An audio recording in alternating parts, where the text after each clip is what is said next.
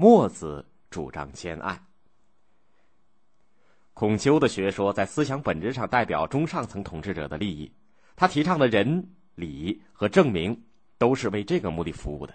但是与此同时，必然的在当时产生了代表下层庶民利益思想的学说，这就是以墨翟为代表的墨家学说。墨翟是宋国人，大约在孔丘死后的几年出生。他做过宋国的大夫，但是也在鲁国住了很长的时间。他反对孔丘的儒家学说，主张兼爱非攻。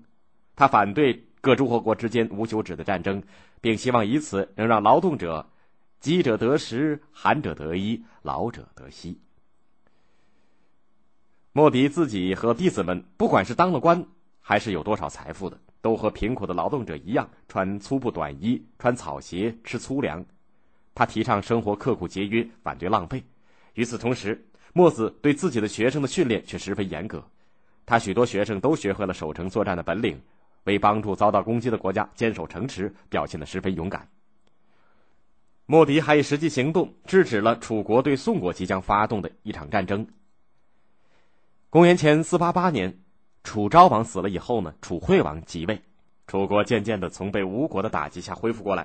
经过一段时间的治理，楚惠王又想向中原地区扩张了。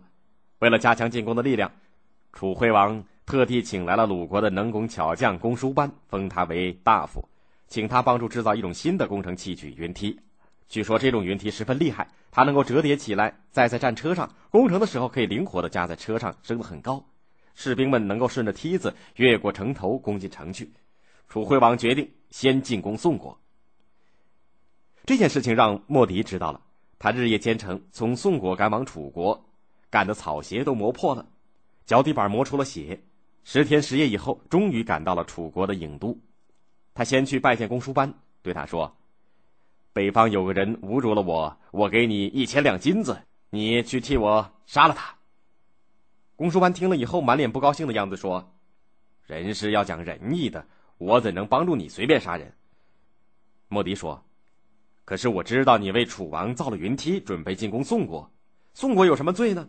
现在，楚国土地有余，人口不足，但是你却要去帮助楚王争夺已经有余的土地，而让本来就不足的人口遭受战争的杀戮，这可以说是不明智吧？宋国无罪而去攻他，不能算是仁义吧？你不愿意我去杀一个人，而愿意帮楚王杀许许多多的人，这可不能算是通情达理吧？公叔班被莫迪说的无言以对，沉默了一会儿，才说。先生的道理说的是对的，可是我已经答应了楚王啊。莫迪就说：“那你就带我去见楚王吧。”于是莫迪就跟着公叔班去见楚惠王。他对楚惠王说：“有个人自己家里有五彩装饰的华贵车子不要，却要偷邻居的破车子；自己有锦绣的绸衣不要，却要去偷邻居的旧短褂；自己有大鱼大肉不要，却要偷邻居的糟糠鼻骨，不知道是个什么人。”楚惠王听了，哈哈大笑的说：“哈哈，这个人一定得了偷窃病。”墨子又说：“楚国方圆有五千里，宋国只有五百里，这好比那宝车和破车。楚国有云梦大泽、鱼米之乡，十分富足；而宋国的土地贫瘠，人民贫穷，这就好比鱼肉和比糠。楚国物产丰富，宋国资源缺乏，这就好比锦缎和粗布短褂。”因此，我认为啊，大王要去进攻宋国，就和那个患了偷窃病的人是一样的。